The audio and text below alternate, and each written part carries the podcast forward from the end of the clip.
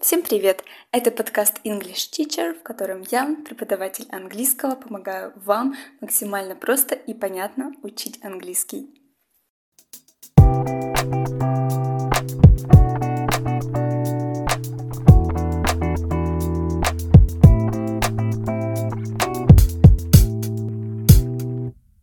Сегодня разберем различия в глаголах do и make. Оба слова можно перевести на русский как «делать», и сейчас я расскажу, чем они отличаются. Начнем с глагола do. Глагол do предполагает, что мы выполняем рутинные действия изо дня в день. Например, John does sport. Джон занимается спортом, то есть выполняет набор каких-то рутинных действий. Do sport – заниматься спортом. I do my homework every day. Я делаю домашнюю работу каждый день. То есть прихожу с занятий и делаю свою домашку каждый день. Это моя привычка, это моя рутина. Do homework делать домашнюю работу. Do homework. Также глагол do относится к выполнению домашних дел и обязанностей. Пример. Can you do the dishes? Ты можешь помыть посуду? Запомните, словосочетание do the dishes означает мыть посуду. We usually do the washing on Saturday. Мы обычно стираем или дословно делаем стирку по субботам.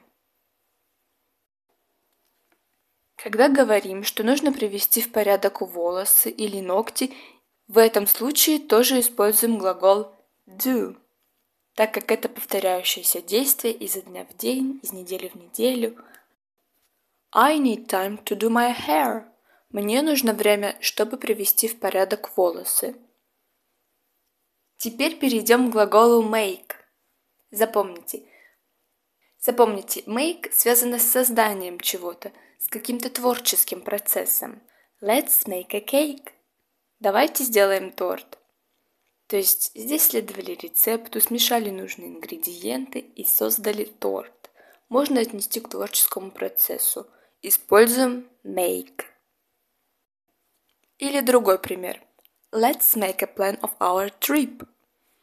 Давай сделаем план нашей поездки. Планировать поездку – это тоже уже не рутинное дело. Yes, let's make a list of sites. Да, давай составим список достопримечательностей. Также используем глагол make. Make a list.